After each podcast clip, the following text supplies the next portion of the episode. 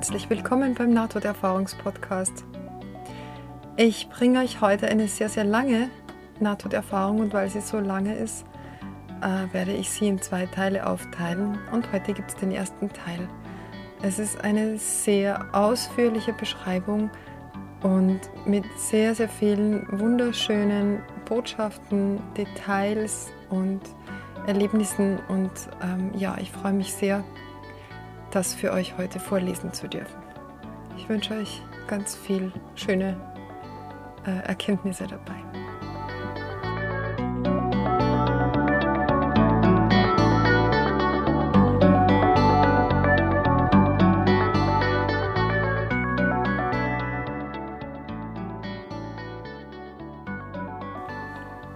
Es handelt sich um eine junge Frau namens Amy, die aufgrund einer allergischen Reaktion am Sterben ist.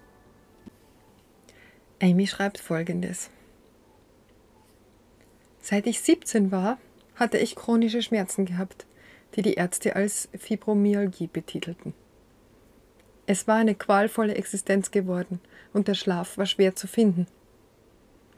Zu der Zeit der Erfahrung und sogar schon lange vorher hatte ich einen Punkt erreicht, an dem ich kaum 15 Minuten durchschlafen konnte. Dann musste ich mich bewegen, meine Muskeln im Bett dehnen und massieren, weil es zu schmerzhaft war, länger ruhig zu bleiben. Ich war dauernd müde. Mein Arzt hatte eine Idee für ein Medikament, das nicht typischerweise als Schlafmittel benutzt wurde, das aber den Effekt hatte, die Schmerzen so weit einzudämmen, dass ich endlich einschlafen könnte. Ich bemerkte, wenn ich das Mittel nahm, dass sogar in winzigen Dosen meine Nase anzuschwellen begann und meine Atmung zu flach wurde. Es war beängstigend und unbehaglich, aber der Schmerz ließ nach, und so war die Versuchung, es einzunehmen, groß. Ich informierte den Doktor, dass ich glaubte, eine allergische Reaktion auf das Medikament zu machen. Und er kicherte und sagte, dass mein Körper sich einfach an das Medikament gewöhnen müsse und dass die Menge so klein war, dass sie unmöglich schaden konnte. Ich nahm ein Viertel der Dosis, um es auszuprobieren. Eines Nachts, nach einer Woche brutaler Schmerzen und ohne Tiefschlaf, erwog ich die Verschreibung des Doktors, drei ganze Pillen und entschied ihm zu vertrauen und die Pillen alle einzunehmen. Danach ging ich zu Bett und innerhalb von Minuten fühlte ich, wie mein Körper ganz taub wurde.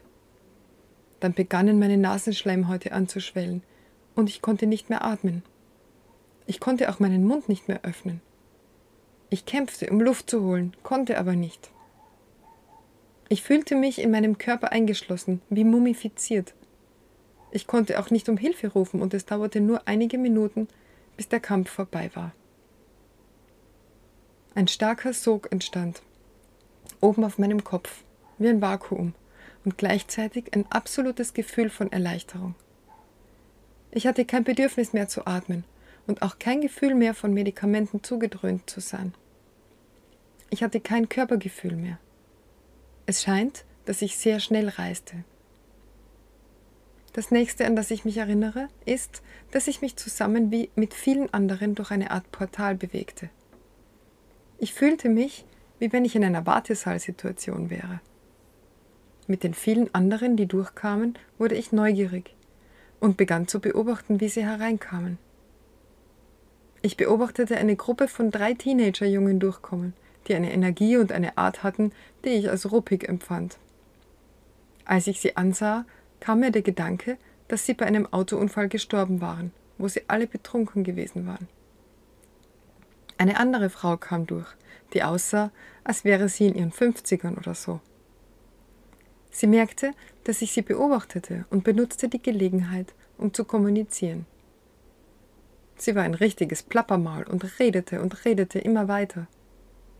Ich hörte ihr eine Weile zu, und sie erzählte mir, wie stolz sie auf ihren Körper war und wie gut sie auf sich aufgepasst hätte in ihrem Leben, wie gut sie ausgesehen hatte.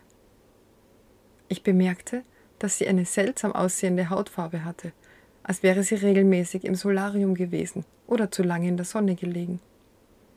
Ihr Haar sah nach künstlicher Haarblondierung aus, und sogar ihre Brüste sahen aus, als hätte sie Implantate, was ich zu wissen schien, ohne fragen zu müssen. Ich verstand, dass sie an Krebs gestorben war. Sie wollte mir ihren Körper zeigen, aber ich hatte kein Interesse. Es langweilte mich, und so bewegte ich mich weiter. Eine Menge anderer kamen an. Sie fühlten sich weder gut noch schlecht an. Es fühlte sich einfach an wie ein Raum mit normalen Menschen, jeder auf seine Weise einzigartig. Dieser Raum schien mir nicht besonders hell zu sein, und trotz der Tatsache, dass ich irgendwie die Informationen erhielt, dass diese Menschen tot waren, hatte ich das noch nicht voll angenommen, weil alles sich so real anfühlte und so natürlich, so lebendig. Nichts war schockierend oder seltsam. Ich war sehr neugierig, was das alles bedeuten sollte. Da war eine junge Frau, die auf mich zukam. Sie hatte wunderschöne, fast grüne Augen und einen reizenden rötlichen Haarton. Sie erzählte mir von sich selbst. Sie sagte mir, dass sie das Gefühl hatte, sie sei gestorben beim Ertrinken. Dennoch, ich war nicht sicher, ob sie ertrunken war. Während sie mir telepathisch von ihrem Tod erzählte, fühlte ich wirklich auf einer gewissen Ebene mit ihr, was sie fühlte. Ich konnte ihre Erinnerungen persönlich erfahren. Sie begann mir Kommandos zu geben. Sag ihnen dies, etc. Sag ihnen das, etc. Sie gab mir persönliche Informationen von sich selbst. Ich hatte keine Ahnung warum, aber ich hörte höflich zu. Etwas, was sie sagte, war, sag ihnen, dass ich das Singen liebte. Sie gab aus dem Stegreif eine schnelle Vorstellung für diejenigen direkt um uns herum, und ich fand, sie hatte eine wunderschöne Stimme. Ich war auch beeindruckt, wie sie sich während ihrer Vorstellung vom Boden erheben konnte und durch den Raum bewegen konnte, ohne den Boden zu berühren.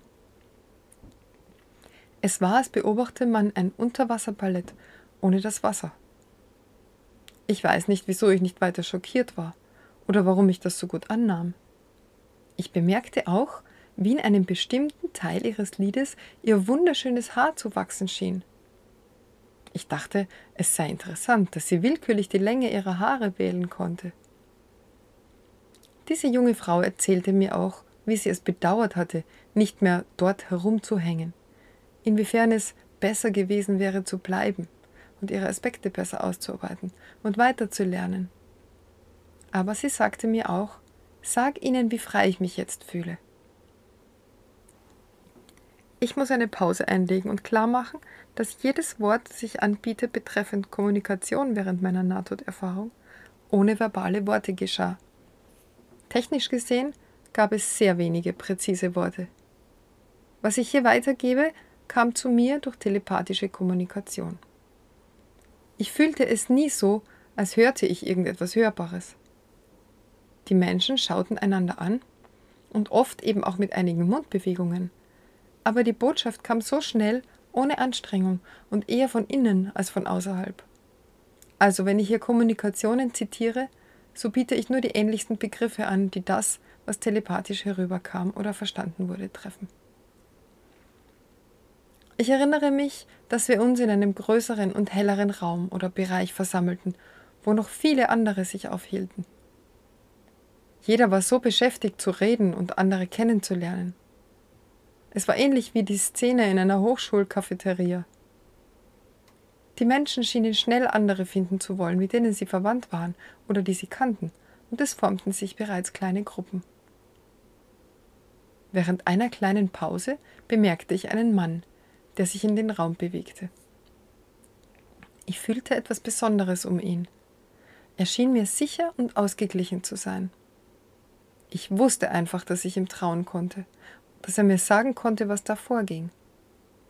Mir war noch nicht aufgegangen, dass ich tot sein könnte. Und ich war auch nicht sicher, dass ich die Tatsache, dass diese Menschen tot waren, auch schon angenommen hatte. Also ging ich zu dem Mann hin, und noch eine Bemerkung, bewegen bedeutete nicht gehen, nur die Absicht zu gehen, und teilte ihm meine Verwunderung mit. Wer bist du? Er schaute mich an, und ich erkannte, dass er eine Art Lehrer oder Führer für diese Gruppe war. Ich wusste, dass er bei einem Lastwagenunfall gestorben war. Sein Beruf war Lastwagenfahrer gewesen. Er war ein Latino. Er erzählte mir, dass er kein perfekter Mann gewesen war, aber dass er Bescheidenheit gemeistert hatte. Ich konnte das bei ihm fühlen. Er erklärte, dass er gekommen war, um zu helfen, dieser Gruppe von Leuten Bescheidenheit beizubringen, weil sie in ihrem Leben zu egozentrisch waren, so stark, dass dies ihre eigene Vision und ihr Fortkommen blockiert hatte. Sie konnten deshalb wesentliche Lektionen nicht lernen und hatten ihr eigenes Leben beendet, unwissentlich, so viel ich weiß. Er schien mir zu sagen, dass diese Menschen auf die eine oder andere Art Selbstmord gemacht hatten, aber ohne diese genaue Terminologie. Das verwunderte mich, weil ich niemanden in dem Raum bemerkt hatte, der sich selbst erhängt, bewusst mit Drogen überdosiert, sich erschossen hatte oder ähnliche Dinge. Ich war ein wenig verwirrt, wieso mir der Begriff Selbstmord bei diesen Leuten in den Kopf kam. Aber ich begann zu verstehen, dass die lässige Missachtung des Lebens oder flagrante und eigensüchtige Risiken, die man eventuell unternimmt, ob das nun mit Drogengebrauch, betrunkenem Fahren oder irgendeiner Tat, die grundsätzlich zum Tode führen kann, zu tun hatte, so wird das angesehen wie eine Art Selbstmord, jedenfalls dort, wo ich war. Wenn ein Mensch sich sein Leben nimmt aus Verzweiflung, wegen emotionalem oder mentalem Ungleichgewicht, körperlicher Qual, sehr schwerer Depression, so verstand ich das als vergleichbar mit dem, was eine sehr alte Person tut, die des Lebens so müde ist, dass sie gehen will und deshalb einfach aufhört zu essen und zu atmen und so weiter. Das wird nicht negativ angerechnet auf der anderen Seite. Es ist verschieden. Es ist nur der Mensch, der aus diesem Lebenszyklus heraus möchte. Ich habe nie Bestrafung oder Verurteilung beobachtet. Der Lehrer fuhr fort, mir Informationen anzubieten. Er erklärte, insofern diese Menschen ihr Leben verkürzt hatten, so brauchten sie jetzt eine Erholungsperiode. Aber dass dieses Lernen, das sie tun mussten, nötig war und dass der Verlauf nicht leicht sein würde. Ich begann zu verstehen, dass, soviel sie auch gelehrt und mit guten und hilfreichen Informationen überschüttet wurden, und sogar wenn sie mit vollem Herzen einverstanden waren zu lernen, so ist das Lernen ohne Körper wie Lernen, über Drogensucht hinwegzukommen, ohne die Möglichkeit, Drogen zu bekommen. Oder wie Lernen, deinen Feind zu lieben, ohne Feinde zu haben, mit denen du umgehst. Er erklärte, dass er dieser Gruppe von Menschen beibringen muss, wie wichtig es ist, über sich hinaus zu gelangen. Wie sie ihre Obsession oder Fixation auf sich selbst verlieren. Dass sie in jedem Fortschritt hängen bleiben, wenn sie sich nicht von ihrer Nabelschau verabschieden. Er schüttelte den Kopf, lächelte leicht und deutete an, dass es sehr wenig gab, was er für sie tun konnte, um ihnen zu helfen, ohne ihre Körper. Sein Dienst war es dabei zu helfen, ihnen mehr Begeisterung einzuflößen, für die Dinge, die er lehren musste. Genug, damit sich ein Lichtsamen einnistete, der bei ihnen bleiben würde während ihrer Verweilzeit. Ich weiß nicht, ob er lehrte durch Reden oder durch sich selbst als Beispiel. Ich erlebte sein Lehren nie so, wie wir uns das hier vorstellen. Ich weiß, dass nur in seiner Gegenwart zu sein mir half, mich mit dem zu verbinden, was er war. Als dieser besondere Lehrer mir diese Informationen übermittelte, wunderte ich mich mit einem plötzlichen Angststoß. Ich fragte, was sind diese Leute? Er kam noch klarer an, führte telepathisch aus, Sie sind verstorben, Sie sind tot. Ich erinnere mich, dass ich rundheraus fragte, technisch gesprochen. Wenn diese Menschen tot sind, was bin ich dann? Ich weiß nicht, wieso es so lange gedauert hatte, ehe ich diese Tatsache begriffen hatte. Aber wieder, es ist es so, dass Zeit dort nicht so abläuft wie hier, also bin ich nicht sicher, ob es lange gedauert hat. Er erklärte freundlich, du bist dazwischen. Es ist so, als wärest du in einem Koma. In dir ist noch Leben drin. Bei dir ist es nicht dasselbe. Damit brach ich auf nach oben. Ich wollte dort herauskommen. Als ich mich auf die Ecke des Raums zubewegte, um ihn zu verlassen, da sprangen wenigstens zwei der Teenagerjungen auf mich los mit einer Energie, die zu bedeuten schien, sie ist lebendig, fass sie an. Sie streckten sich nach mir aus und versuchten mich zu ihnen zurückzuziehen. Es schien mir fast, als wollten sie meine Energie oder sexuellen Kontakt. Natürlich bestärkte mich das, noch mehr meinem Willen wegzugehen. Deshalb glaube ich jetzt, dass manche der Verstorbenen, wenn nicht alle, immer noch erdhafte oder weltliche Wünsche haben. dass sie weggehen und dort ankommen als dieselben menschlichen Naturen, die sie auch in ihrem Leben waren. Wenn ich auf diesen Teil meiner Erfahrung zurücksehe, so bin ich erstaunt, wie erdhaft Menschen auf der anderen Seite bleiben. Man könnte annehmen, dass beim Eintritt durch die Todestür eine plötzliche Erleuchtung eintritt, dass vielleicht jeder absolute Güte erkennen würde und das Licht wählen und einen neuen Anfang wählen würde und möglicherweise engelähnlicher und geläuteter werden würde. Aber an diesem Ort kam jeder herein, genauso wie er vorher gewesen war. Ich hatte mich auch gewundert über die Religion, während ich dort war, und erhielt das Wissen, dass das nicht so wichtig war, wie ich mir das vor meiner NTE vorgestellt hatte. Dass die eigene Religion, egal welcher man auf der Erde angehörte, aus dem bestand, was in unserem Herzen eingeschrieben war. Es betraf das, was die Person war, nicht welches Etikett sie trug oder was sie verehrte oder an was sie glaubte. Deine eigene Frequenz, dein Klang und deine mathematische Gleichung war deine Wahrheit, wie ich es verstand. Du bist, wer du bist. Ich lernte, dass wir hier sind, um zu lernen, auf eine göttliche Art zu lieben. Unsere eigenen Meister zu werden unsere eigenen tieferen oder dichteren Aspekte des Selbst zu beherrschen und diese nach vorn und nach oben zu unserer höchsten Möglichkeit zu bringen. Wir alle arbeiten daran, wieder zur Einheit zu gelangen. Das ist ein Teil meiner Schlussfolgerung aus der Erfahrung. Ich bin nicht sicher, ob Folgendes vorher oder nachher geschah oder gleichzeitig mit dem, was ich bis jetzt mitgeteilt habe. Nur um eine einigermaßen verständliche Chronologie zu haben, drücke ich es aus als nächstes, nach oder dann. Es könnte in dieser Reihenfolge abgelaufen sein. Aber wisse, dass ich oft versucht bin zu sagen, dass alles zugleich geschah. Dann begann ich mich sehr schnell zu bewegen und ich fühlte mich sicher und wohl. Ich fühlte mich eingehüllt in Liebe.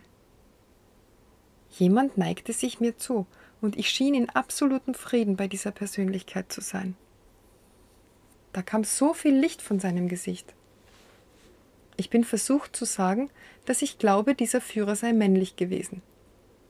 Wenn es so war, so fühlte ich doch von ihm mir gegenüber ein sehr mütterliches Gefühl herüberkommen. Es war, als sei er wie eine Mutter für mich. Also zögere ich, ihn geschlechtlich einzuordnen. Ich zögere bei fast allem, ein Etikett darauf zu kleben seit der NTE. Ich werde einfach weiter von ihm als männlich sprechen, um beim Schreiben die Dinge einfacher zu gestalten. Falls ich seinen Namen wusste, als ich bei ihm war, dann wurde mir die Erinnerung dann daran genommen, als ich zurückkam, weil ich den jetzt nicht mehr weiß.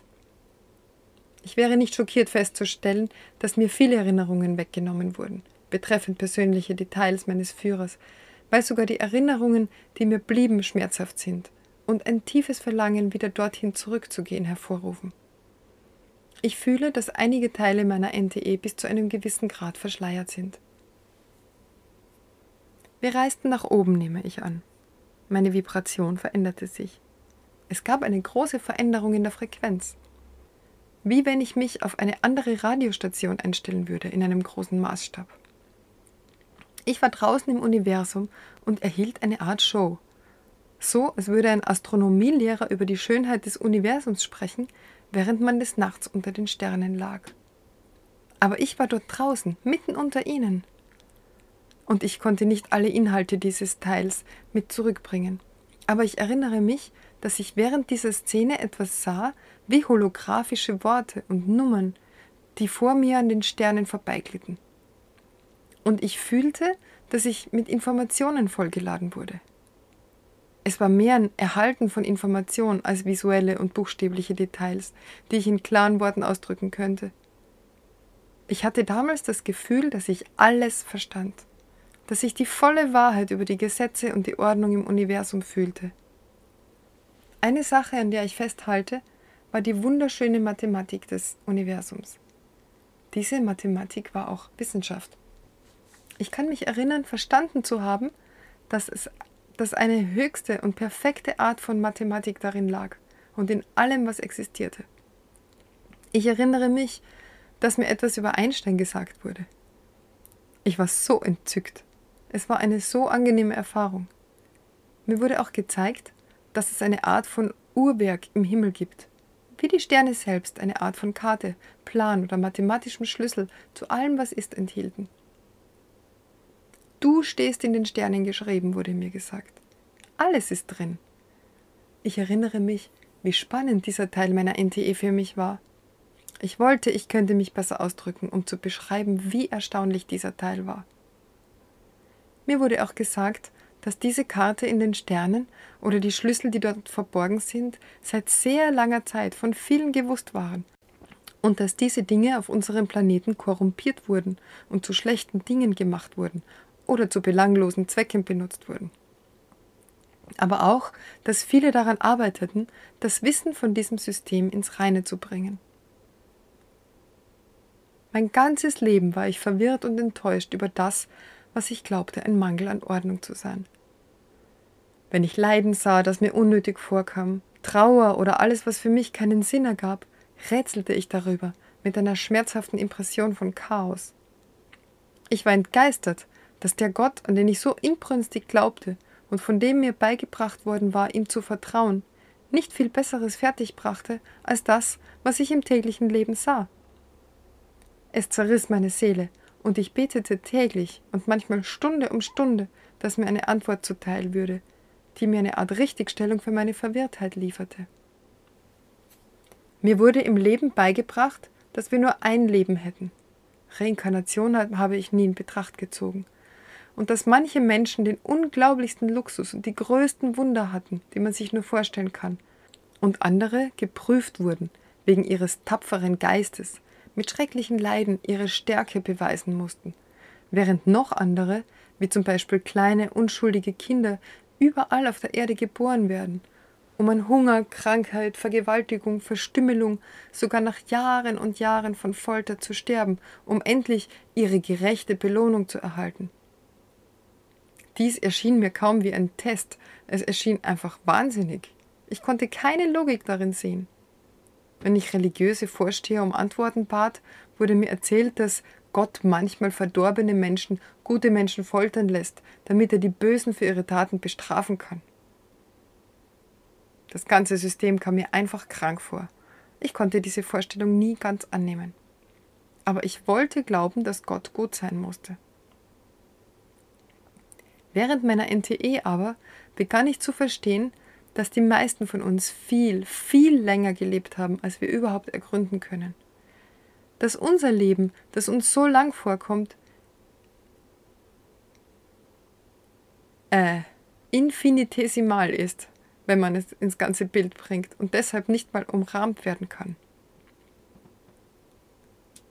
Mir wurde gezeigt, wie jeder Einzelne mit seinem eigenen Willen Pfade wählt ihn mathematisch genau zu den Umständen seiner nächsten Existenz oder Leben bringen, dass nichts einem Zufall oder dem Chaos überlassen wird, dass jeder einzelne Aspekt unseres Lebens von natürlichen Gesetzen regiert wird, in die wir uns selbst hineingesetzt haben.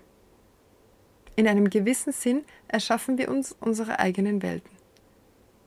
Mir wurde auch gezeigt, dass man auch niemals annehmen sollte, dass, wenn jemand ein leidvolles Leben hat, dies so ist wegen böser Taten. Viele mögen ein Leben im Leid wählen wegen dem, was es in ihnen aufwachen lässt, oder weil sie auf diese Weise andere aus dieser Position her berühren können und so weiter.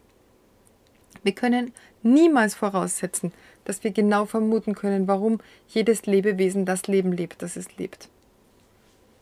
Ich kann nicht beschreiben die Erleichterung, Welch erneuernder, friedvoller Balsam dieses Wissen für mich war.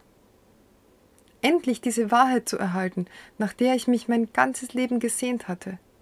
Dass alles, was ist, wirklich Gott ist. Dass es da einen Sinn gibt und Schönheit um uns herum. Dass niemand freifallend ist, wie es vorher schien dass Gott nicht einfach nur mit uns herumspielt, wie es ihm gerade einfällt, mit zufälligen Ideen von Prüfungen, einschließlich Belohnungen und Bestrafungen, die von seiner jeweiligen Laune oder Geisteshaltung abhängen. Denn sogar wer Gott ist, ist in jenen Gesetzen enthalten. Während ich in dieser Erfahrung war, draußen in den großen Weiten von Sternen, Planeten, Monden und Intelligenz, erlebte ich zum ersten Mal vollständiges Vertrauen. Dies war unerklärliche Glückseligkeit für mich. Und ich erinnere mich daran mit Dankbarkeit. Während 30 Jahren hatte ich ununterbrochen in Angst, Misstrauen und Panik gelebt. Ich möchte noch hinzufügen, dass ich einen mentalen Block hatte, was Mathematik anbelangt. Noch die einfachsten Rechenideen, beginnend als ich sechs Jahre alt war, waren für mich schwierig anzugehen. Sobald irgendetwas mit Zahlen zu tun hatte, machte ich dicht. Dann, in meiner NTE, während mir eine so große Menge von großartigen mathematischen Gleichungen gezeigt wurden, Tatsachen und visuelle numerische Pracht, war ich überglücklich über meine eigene Fähigkeit, alles vollständig zu begreifen. Leider war ich enttäuscht, bei meiner Rückkehr herauszufinden, dass ich dieses Verständnis und Wissen der Mathematik, das ich so gern mit anderen geteilt hätte, nicht mitbringen konnte. Doch in der NTE und auch jetzt noch liebe ich Zahlen. Das war wenigstens ein Sprung nach vorn. Ich wurde auch vor etwas gebracht, das ein lebendiges Bild unseres Planeten schien. Während ich dahin schaute, sah ich ein Wort über ihm. Ich glaube, da stand Novata.